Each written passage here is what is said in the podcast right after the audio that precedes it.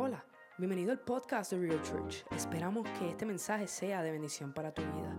Te ayude a conocer al Padre y acercarte a Él con una nueva perspectiva. Disfruta de este mensaje hoy. Bienvenidos a Iglesia. Estamos contentos de que hayan sintonizado nuestro canal y creemos que la palabra que se va a dar hoy día va a ser una palabra de bendición a toda persona que lo escuche. Oramos que el Señor nos ayudará a transmitir esto de la forma que Él intenciona, porque hemos titulado este mensaje llamados a perseverar. Una palabra para estos tiempos. Pero antes de comenzar, oremos, porque entendemos que si incluimos al Espíritu Santo en lo que estamos haciendo, vamos a hacerlo de una manera no que, que, no tan solo es exitosa, sino que es bastante efectiva, porque el Señor quiere que su palabra sea transmitida de una forma efectiva. Entonces cierre sus ojos, incline su rostro y acompáñeme. Padre, gracias por esta oportunidad que nos das de llevar tu palabra. Te rogamos, Señor, que seas tú quien nos ayude a poder poner esta semilla, esta palabra, Señor, de una manera que germine al punto de transformación en el corazón de cada una de las personas que lo reciban. Te pido, Señor, por aquellos que no te conocen, que si están sintonizando este, este mensaje, Padre, tú trabajes en sus corazones. Te pido por aquellos que son parte de tu iglesia, Señor que esto los ayude a ellos a encontrar una forma de mirar, Señor, no tan solo lo que quieras hacer, sino tu redención, porque entendemos, Padre, que mientras más caminamos junto a ti, más debemos de entender los misterios y las palabras tuyas, Señor, que así tú te revelas en el santo nombre de Jesús. Si te atreves a decir amén, di amén y comparte el mensaje, porque sabemos que Dios ha hecho que este momento ocurra para adelantar su agenda. La semana pasada estuvimos hablando acerca de la forma en que vivimos nuestra vida donde tenemos que aspirar a tener sueños y logros, pero no tan solo en, este aspecto eh, natural donde vivimos, sino que también debemos de cimentar nuestra fe, anclar nuestra fe donde ella crezca. Estamos, hemos estado diciendo que en este tiempo nosotros estamos llamados a perseverar, llamados a mantenernos vigilantes, de cuidar nuestra fe, a, ser personas generosas y, y, ser personas que están esperando el regreso de Jesucristo. Porque hay, muchos de nosotros que hemos dicho somos cristianos porque culturalmente hemos crecido en, en, una casa donde dicen, este, yo soy cristiano y nuestros padres son cristianos, pero tenemos que entrar de fondo, de lleno, a entender qué es lo que Cristo quiere y espera de nosotros. Mira cómo lo dice el apóstol Pablo en, segunda, en Filipenses capítulo 2, versículo 12. dice, queridos hermanos, cuando yo estaba con ustedes, siempre me obedecían. Ahora que estoy lejos, deben obedecerme más que nunca. Por eso, con respeto y devoción a Dios, dedíquense a entender lo que significa ser salvado por Dios. Por eso, con respeto y devoción, a Dios, dedíquense a entender lo que significa, dedíquense a entender lo que significa ser salvado por Dios. O sea que este trabajo es continuo, nuestro recordatorio tiene que ser diario. Nosotros tenemos que cuidar, otra versión dice, cuida tu salvación con temor y temblor. Y, tenemos que aprender a hacer eso porque somos personas que en esta temporada, en estos tiempos, hemos visto en los últimos siete, ocho meses, estamos viendo situaciones que pasaban a veces entre décadas y décadas, entre centenarios de años, y, y vemos como estamos siendo movidos a ejercer nuestra fe de una manera nueva. Pero para poder ejercer nuestra fe, tenemos que entender nuestra fe. Y a mí me encanta hablar del versículo del cual vamos a basar nuestras enseñanzas, que estamos en Hebreos 10. El libro de Hebreos y el libro de los Hechos son dos libros que he estado estudiando durante este verano y el Señor me ha permitido entrar de lleno y entender muchas cosas que yo les le quiero enseñar en este día. En este momento, nuestro Señor está llamando, y como les dije, a una iglesia a que esté velando por su regreso, a una iglesia lista, preparada, una iglesia generosa en, dar su tiempo a sus familiares, en darle, dedicarle tiempo a pasar una temporada con Dios. Y tenemos que ver cómo Él está permitiendo que nos separemos de muchas cosas que antes hacíamos para que hoy podamos entrar a esa relación de una manera distinta. Pero si no, no, si no nos damos cuenta de cómo el tiempo está pasando, porque muchas veces no tomamos decisiones, y eso es tomar una decisión, y mi decisión debe ser, yo quiero estar con el Señor y nos podemos distraer y ver cómo pasa el tiempo. Y pero ahora, a donde los quiero llevar, en Hebreos 10 nos, nos va a enseñar algo que nos va a permitir entrar más de fondo en lo que el Señor quiere que aprendamos. So, acompáñame en nombre del Padre, del Hijo y del Espíritu Santo, Hebreos 10, 19. Hermanos, la sangre de Jesús, la sangre, la sangre que Jesús derramó al morir, nos permite ahora tener amistad con Dios y entrar con toda libertad en el lugar más santo. Pues cuando Jesús murió, abrió la cortina que nos impedía el paso. Pero ahora Jesús está vivo y por medio de Él podemos acercarnos a Dios de un modo nuevo y distinto. Él es nuestro gran sacerdote, encargado del santuario que está en el cielo. Por eso mantengamos una amistad sincera con Dios, teniendo la plena seguridad de que podemos confiar en Él, porque Cristo nos dejó limpios de pecado, como si nos hubiera lavado con agua pura, y ya estamos libres de culpa. Sigamos confiando en que Dios nos salvará. No lo dudemos ni un instante, porque Él cumplirá lo que prometió. Tratemos de ayudarnos unos a otros y de amarnos y hacer lo bueno. No dejemos que no dejemos de reunirnos como hacen algunos. Al contrario, animémonos cada vez más a seguir confiando en nuestro Dios. Y más aún cuando ya vemos que se acerca el día en que el Señor juzgará a todo el mundo. Si seguimos pecando, después de haber conocido la verdad, la verdadera enseñanza de Dios. Ningún sacrificio podrá hacer que Dios nos perdone. No nos quedaría más remedio que esperar con un miedo terrible el juicio final, que es cuando los enemigos de Dios serán destruidos con fuego ardiente. ¿Qué, ¿A dónde los quiero llevar con este pasaje? ¿Qué es lo que yo quiero revelarles a ustedes que el Señor me ha estado hablando mientras lo leía? Y es que cuando entendemos el contexto, porque el contexto es importante, pues hay personas que pueden tomar un versículo y hacer una teología de un solo versículo sin entender el contexto de por qué el autor se estaba eh, escribiendo estas palabras y a quién le quería llevar esta palabra. Pero el contexto de este libro es para una iglesia que estaba comenzando y estaba siendo perseguida. Y personas corrían el riesgo de alejarse de Dios cuando ya habían recibido la salvación a, través de Jesucristo. Eran personas devotas, personas que confiaban, personas que sabían la diferencia entre el establecer la fe y trabajar en la fe. Porque nuestro Dios quiere que nosotros establezcamos nuestra fe, pero que nuestros trabajos representen a quien nosotros seguimos. So, tú no eres salvo por fe, pero tus obras declararán claramente que tú estás siguiendo al Dios vivo, al Dios de orden, al Dios de amor, al Dios que quiere que su pueblo esté reunido, estén establecidos en una relación con Él. Por eso, en estos momentos, en, nuestra, en, donde nosotros vivimos, por lo menos aquí en los Estados Unidos, la iglesia no está siendo perseguida con temor de muerte, como está, como está ocurriendo en el, cuando se escribió este mensaje, cuando se escribió esta carta. En, la iglesia de nosotros, por lo menos aquí, entendemos que Jesucristo es el que nos da la salvación. Y ponemos nuestra confianza en lo que el Espíritu Santo nos está guiando a aprender acerca del Señor Jesús. Ahora, en estos momentos, quiero llevarlo rápido al libro de, de Mateo, versículo 16, cuando Jesús le habla a sus discípulos y le dice, luego Jesús les dijo a sus discípulos, si ustedes quieren ser mis discípulos, tienen que olvidarse de hacer su propia voluntad. Tienen que estar dispuestos a cargar su cruz y a hacer lo que yo les diga. Si solo les preocupa salvar su vida, la van a perder. Pero si deciden dar su vida por mi causa, entonces se salvarán. De nada sirve que una persona gane en este mundo todo lo que quiera si al final de cuentas pierde su vida y nadie puede dar nada para salvarla.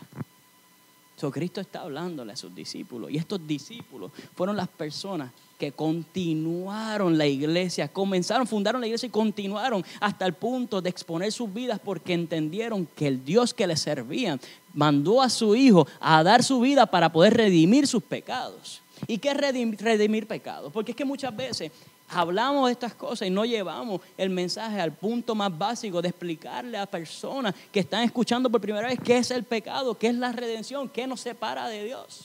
Mira, el pecado es todo aquello, el diccionario global de la teología dice, el, el pecado es todo aquello que crea una violación del diseño humano que Dios nos dio. Básicamente es todo lo que nos aleja de Dios, todo aquello que le rompe el corazón, porque el pecado y Dios no coexisten. De hecho, nuestro Señor no puede estar en el lugar de pecado. ¿Y pero por qué nos ama? En un momento dado al, pueblo de Israel, cuando ellos fueron separados para ser el pueblo escogido, Dios estableció un proceso de reconciliación que era el que donde sangre tenía que ser derramada para que los pecados sean perdonados, porque el precio del pecado es muerte.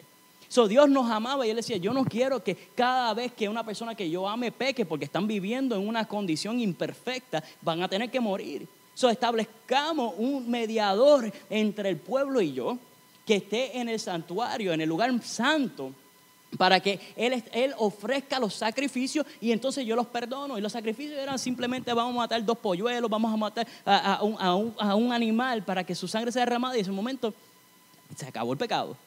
Pero como somos imperfectos, esa persona después de ser perdonada, al otro día iba de vuelta con dos gallinas y decía, necesito que me perdones de nuevo porque a pesar de que fui perdonado por Dios, volví a cometer el mismo pecado. Y Dios permitió que por años, cientos de años, muchos sacerdotes entraran a ese santuario, obtuvieran el lugar de intermediario y ofrecieran esos sacrificios. Pero llega un punto donde nuestro Dios dice, ya está bueno tengo que abrir la cortina, tengo que eh, descontinuar la separación para que personas se puedan establecer junto a mí y ofrezcan el sacrificio perfecto a través de aquel sumo sacerdote que está en el reino de los cielos y ofrecerá su propio cuerpo para que los pecados sean redimidos de una vez y por todas.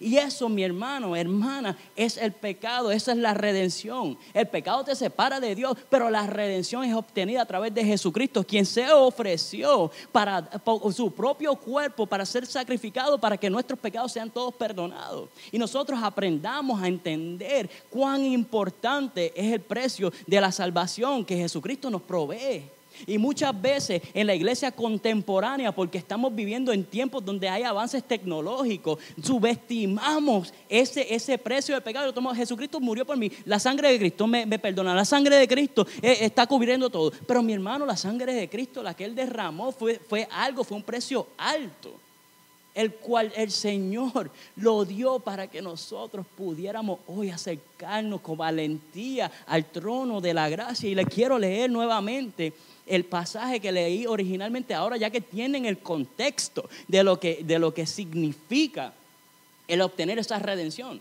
Y el Hebreos 10, 19 nuevamente dice, traducción lenguaje actual, hermanos, la sangre que Jesús derramó al morir nos permite ahora tener amistad con Dios y entrar con toda libertad en el lugar más santo. Pues cuando Jesús murió, abrió la cortina que nos impedía el paso.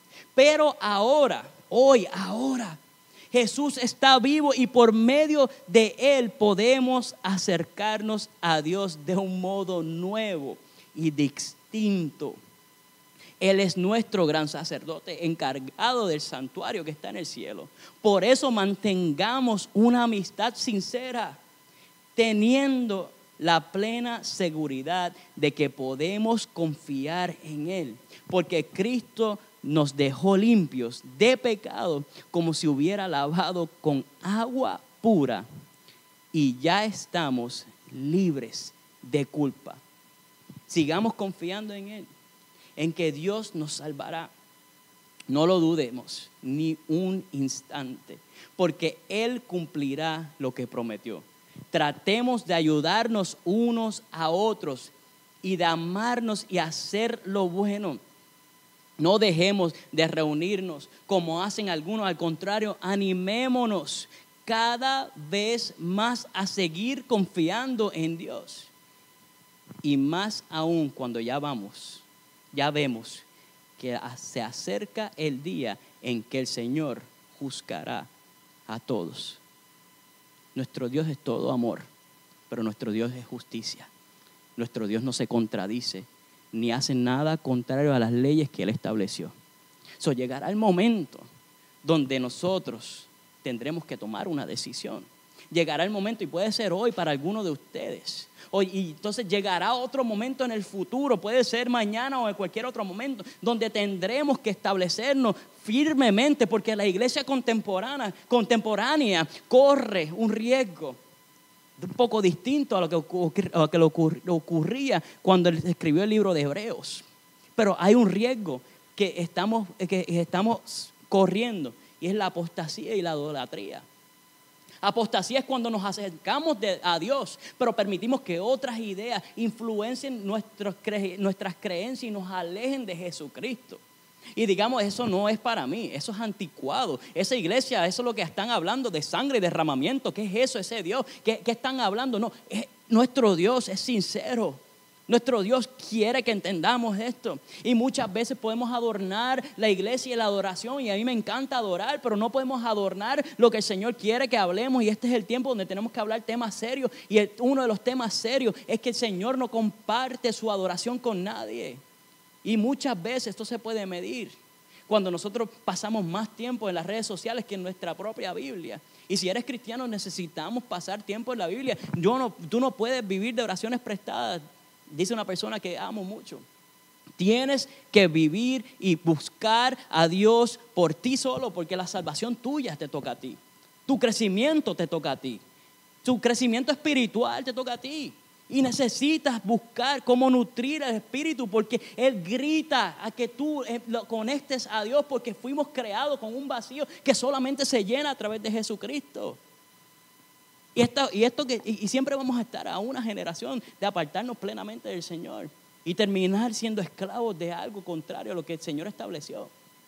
Y, esto le pasó en, el libro de Josué. ¿Quién fue Josué? En el Antiguo Testamento, después que muere Moisés. Josué se convierte en lo que algunos eh, estudiosos categorizan como el primer juez de la tribu de Israel, de las tribus. Y un juez fue antes de que estuvieran los reyes, estaban los jueces asegurándose de que el pueblo cumpliera con las normas de guiar al pueblo. Eh, Josué era un comandante, era un general.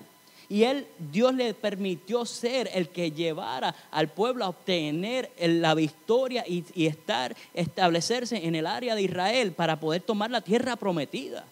Y hasta el sol de hoy todavía están allá. ¿Y qué ocurre con Josué? Que muchas personas, a pesar de que lo siguieron, entraron a una posición cómoda donde ellos no necesitaban estar en la presencia de Dios todo el tiempo y sentían que estaban plenos. ellos continuaban y muchas veces puede ser que haya algunos de nosotros que estemos así, estoy cómodo. Sí, este, no tengo que levantarme temprano para ir a la iglesia, yo estoy cómodo, me, conecto a ver la, iglesia cuando llegue. O, estoy, estoy en un punto donde sinceramente todas mis necesidades están cubiertas. Sí, en lo material. Posiblemente tienes un plato sobre la mesa. Posiblemente tienes todo lo que tú querías en un momento dado, dado. Pero en tu espíritu tienes que tomar la decisión de conectarlo al Señor. Y no esperar a que llegue el día malo para entonces clamar, Señor, Señor, ven y socórreme. Cuando Él te está pidiendo que estés en su presencia diariamente. Y Josué se, se, encuentra con un punto donde él tiene que levantarse a defender el honor de su familia y defender el honor del Dios a quien él le servía. Y en Josué 24, 15, él dice las siguientes palabras, cuando ya está saliendo de estar dirigiendo al, pueblo, le dice, si no quieren obedecerle, o no, si, perdóname, si no quieren serle obedientes, decidan hoy a quién van a dedicar su vida tengan que tendrán que elegir entre los dioses a quienes sus antepasados adoraron en Mesopotamia y los dioses de los amorreos en cuyo territorio ustedes viven ahora. Pero mi familia, pero mi familia y yo hemos decidido dedicar nuestra vida a nuestro Dios. Y yo quiero hablar hoy, en este momento, hacer un paréntesis hablarle a los caballeros de las casas, a los hombres que están escuchando este mensaje. Tenemos un llamado a perseverar por nuestra familia. Y no te estoy diciendo que siempre va a ser fácil. Va a haber momentos donde no tienes ánimo, donde estás cansado, donde las situaciones del exterior te llevan a un punto de agobio. Pero tenemos que decidir. Pararnos firmemente. Decirle a cada uno de nuestros familiares yo no sé tú, pero yo y mi casa adoraremos y seguiremos a Jehová. Yo no sé tú, pero si nuestro Señor ha estipulado que nosotros tenemos que caminar cerca de Él, que somos sus representantes en la tierra, que somos aquellos que vamos a ser embajadores y llevaremos su gloria y viviremos de gloria en gloria. Yo y mi casa serviremos a Jehová. Y esto es un momento donde tenemos que empezar a hacer eso. Porque, porque muchas veces, si te pones a buscar, ¿Qué le importa al gobierno? Y muchos de nosotros hemos, hemos tomado por, en ocasiones de nuestra vida en poner nuestras esperanzas en algún gobernante, en el gobierno. Y si tú te pones a ver cuáles son las preocupaciones del gobierno, no es la iglesia, no es tu espiritualidad, no es ni siquiera tu salvación. Ellos tienen un rol completamente diferente que no estoy diciendo que no es importante, porque Dios utiliza a quien Él quiera. Y Él pone y quita a aquellos que van de comandar y llevar a las naciones. Pero esta parte fundamental de tu casa y de tu propia vida te toca a ti, me toca a mí. El decidir que aunque estemos cansados, dice Señor, tú sabes que mi espíritu está agobiado como hacía David. En estos momentos yo me encomiendo a ti, dame nuevas fuerzas y Señor, dame palabra para poder proveerles a los que amo, dame nuevos ánimos. Señor, permíteme entrar a ese punto donde yo clame mi, mi adoración salga genuina y automáticamente acercándome al trono de la gracia, como lo estipula esta palabra. Porque es que tenemos que estar en ese lugar. Y tu familia depende de eso. La salvación de tus hijos posiblemente dependan de esto. Porque serás tú quien podrá proclamar palabras de bendición sobre ellos. Y llegará el momento. Porque yo siempre he dicho que nosotros como padres estamos llamados a darles las herramientas que necesitan nuestros hijos. Necesitan en la vida para ser exitosos, para ser efectivos. Pero tenemos que orar que ellos utilicen esas herramientas y que establezcan una relación con su Dios, con nuestro Dios, pero que sean ellos los que establezcan la relación en el momento indicado. Y eso debería ser una oración constante. Señor, que nunca se aparten de tus caminos, que nunca se aparten de tus propósitos, porque nosotros estamos llamados a perseverar en medio del caos y de las circunstancias. Nosotros estamos llamados a confiar en nuestro Señor. Nosotros estamos llamados a acercarnos plenamente, profesando en quién creemos y el Cristo que, que amamos y representamos, motivándonos unos a los otros, como dice esta palabra, porque queremos seguir hacia adelante en lo que ya estableció. ¿Qué estableció Cristo? Una iglesia. Una iglesia que decía en Hechos 4, todos los seguidores de Jesús tenían una misma manera de pensar y de sentir. Todo lo que tenían lo compartían entre ellos y nadie se sentía dueño de nada. Llenos de gran poder, los apóstoles enseñaron que Jesús había resucitado. Dios los bendecía mucho. Dios nos quiere bendecir. Y tenemos que compartir el amor que hemos recibido de parte del Señor. Si hay un proceso de redención que Jesucristo pasó, tenemos que darle una importancia diaria y que no haya un momento que se nos olvide lo que Él hizo por ti, lo que hizo por mí, lo que hizo por cada uno de los seres vivos. Tenemos que orar que la palabra del Señor salga en orden de acuerdo a lo que Él quiere para que más personas acepten esta salvación.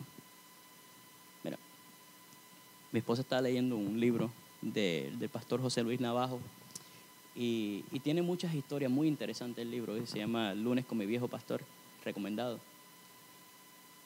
Y hubo una de las historias que le quiero contar hoy. Y era que hay un turista que llega a, una, a un lugar donde un hombre sabio vive. Y se puede, se puede ver a través de la lectura que ellos llegan a conocerse. Y el hombre sabio lo invita a que se acerque. Y cuando el, turista llega a la casa de este hombre, le mira y dice, tienes una cama, tienes una mesa y tienes, tienes una silla. ¿Dónde están tus muebles? Básicamente está preguntando dónde me voy a sentar, me está invitando aquí, no sé. Y el hombre sabio le contesta con una pregunta. Y él le dice, ¿dónde están tus muebles? Y él le dice, le, responde, dice, yo estoy aquí solamente, yo estoy aquí temporalmente, yo estoy de pasada. Y ahí le da la contestación y dice, yo también estoy de pasada. Todos nosotros estamos aquí temporalmente. Si ponemos nuestras esperanzas en lo que el mundo nos puede dar, en lo que una persona puede cumplir, nos va a decepcionar. De hecho, yo siempre le digo a, los caballeros cuando me reúno con ellos, yo, no, yo no pretendo fallarle a ustedes intencionalmente. Sinceramente, siempre trato de, dar lo mejor de mí. Pero puede ser que en algún momento dado yo diga algo que tú no estés de acuerdo con ello. O te prometa algo y se me pasó a apuntarlo y no cumplo con eso. Yo soy imperfecto. Todos vivimos en imperfección, no lo hago adrede, pero podría ocurrir. Pero las promesas que mi Dios estableció, las palabras que mi Dios nos ha dado, son eternas, son firmes, son verdad y se han de cumplir. Y tenemos que entender que nosotros no podemos vivir en temor, ni, ni hay acusación, ni mancha, ni pecado, que podrá ser lo suficientemente grave que nos va a alejar de la redención que Cristo dio a través de su sacrificio por nosotros. Y eso es algo que tenemos que tener presente y darle importancia los días. Miren, me acuerdo, y esto me acordé durante el mensaje de inglés, que el reverendo Billy Graham en uno de sus mensajes hace como 30 años atrás estuvo hablando que fue a, a Romania y mientras estaban viajando a través de uno de los lugares que le estaban haciendo, eh, le estaban enseñando, se encuentran con una, con una iglesia que tenía murales pintados acerca de textos bíblicos. Hace mil años que habían pintado eso y las, y las pinturas siguen en esos lugares intactas. Y hasta el sol de hoy todavía no se puede, no, no pueden deducir qué es, qué tipo de materiales se utilizó para que las personas vieran, se mantuviera, perdóname, la, la pintura en ese lugar de la forma que se ha mantenido por mil años. ¿Por qué estas personas pintaron? Y es que en aquellos momentos no tenían forma de poder tener los textos bíblicos y pasarlo, no podían imprimirlo, no podían darlo a ninguna de de, de- los- de las personas que se congregaban. Y ellos decidieron pintar. En una de las pinturas, y aunque él, eh, me encanta como, como el reverendo Graham lo pone, es que eh, aunque no está teológicamente eh, correcta, me encanta el mensaje. Y es que tiene, pintaron una escalera que va desde el infierno hasta el cielo. En el cielo está Jesús esperando a las personas que están subiendo, que están siendo ministrados por ángeles y ayudados durante su caminar, eh, ese- durante su, eh, el proceso de subir la escalera. Y abajo hay unos demonios tratando de alar a estas personas. Y eso no es realmente cómo funciona. Cuando tú estás de camino y estás en Cristo, tú vas para el cielo o vas para el infierno. Pero lo que sí ocurre, lo que sí es importante que entendamos de eso que, él expuso, es que hay una guerra espiritual que está ocurriendo constantemente para que personas no lleguen a la salvación de Jesucristo. Y esto es serio y está ocurriendo y continuará porque hay un adversario que no quiere que reciban esta palabra. Que personas a quien tú amas reciban esta palabra. Personas que recibieron la salvación no apliquen las enseñanzas del Señor y le den importancia a otras cosas. Hoy yo quiero que tú recibas esta palabra, que tú apliques esta palabra, que el Señor te hable a ti, porque es lo que oramos cada vez que nosotros venimos aquí y, exponemos la palabra del Señor y es que personas puedan madurar en sus caminos, pero nos toca a nosotros el aceptar ese cambio, el aceptar esa redención, el movernos hacia donde Dios quiere que lleguemos. Muchas personas han pasado, muchos predicadores han hablado, pero nos corresponde individualmente el entender lo que Dios quiere que entendamos. Hay un sumo sacerdote quien se entregó por nosotros, quien está abogando hasta este día por ti y por mí. Si hay, si hay alguno de ustedes que está escuchando esto por primera vez, quiero que sepas que no soy yo el que te está exponiendo el mensaje, simplemente es Dios que te está llamando a que lo aceptes como tu único y exclusivo Salvador, a que su Hijo sea tu único y exclusivo Salvador para que pases una eternidad junto a Él. Y mientras esté en este lado de la tierra, sin importar qué tormentas esté ocurriendo, qué situación o incertidumbre esté pasando en tu vida, puedas vivir con unas esperanzas. Pues siempre escuchamos que personas dicen, lo mejor está por venir. Y sí, es una declaración correcta, es, bíblica. Pero no es que lo mejor está por venir simplemente en esta tierra, sino lo mejor está por venir cuando estemos frente a su presencia que nos encontremos con Él y nos diga, entra a la gloria del Señor, fuiste un siervo fiel. Lo menos que quiero escuchar, escuchar es que estuve aquí en la tierra y que estuve contrario y quise llevarles a ustedes un evangelio bonito, donde todo es amistad, donde todo es lindo, Cuando nuestro Dios es un Dios de confrontación y su palabra tiene que crear un cambio. Este es el momento del cambio. Este es el momento de la confrontación. Este es el momento posiblemente de la redención de algunos de ustedes. El apóstol Juan, en el capítulo, de, en, el capítulo, tercer capítulo de su libro, de su evangelio, versículo 3, perdón, ah, capítulo 3, versículo 16, discúlpame. Dice, porque de tal manera amó Dios al mundo que ha dado su Hijo unigénito, para que todo aquel que en él cree no se pierda, mas tenga vida eterna. Porque no envió Dios a su Hijo al mundo para condenar al mundo, sino para que el mundo sea salvo por él. Si tú crees en Jesucristo, si tú clamas que nuestro Dios, el gran yo soy, es tu Dios, tu próximo paso es aceptarlo como tu Salvador. Declararlo y si te alejado de Él, este es el momento de acercarte a Él. La iglesia no es simplemente un edificio que en estos momentos está tratando de perseverar en medio de las circunstancias. La iglesia es un grupo de personas que a través de los siglos ha llevado la palabra de Jesucristo. El apóstol Pablo en el capítulo 10 del libro de Romanos dice que si confesares con tu boca que Jesús es el Señor y creyeres en tu corazón que Dios le levantó entre los muertos, serás salvo. Porque con el corazón se cree para justicia, pero con la boca se confiesa para salvación. Hoy quiero exhortarte a que declares fielmente que tú y tu casa le servirás al Señor. Si quieres hacer esa profesión de fe, si tú quieres aceptar a Cristo como tu Salvador, simplemente cierra tus ojos y di esta oración conmigo. En el nombre del Padre, del Hijo y del Espíritu Santo, Señor Jesús, gracias por la oportunidad de escuchar tu palabra. Gracias porque hoy puedo entender que el pecado me aleja de ti. Pero en este momento yo declaro que tú eres mi único y exclusivo Salvador.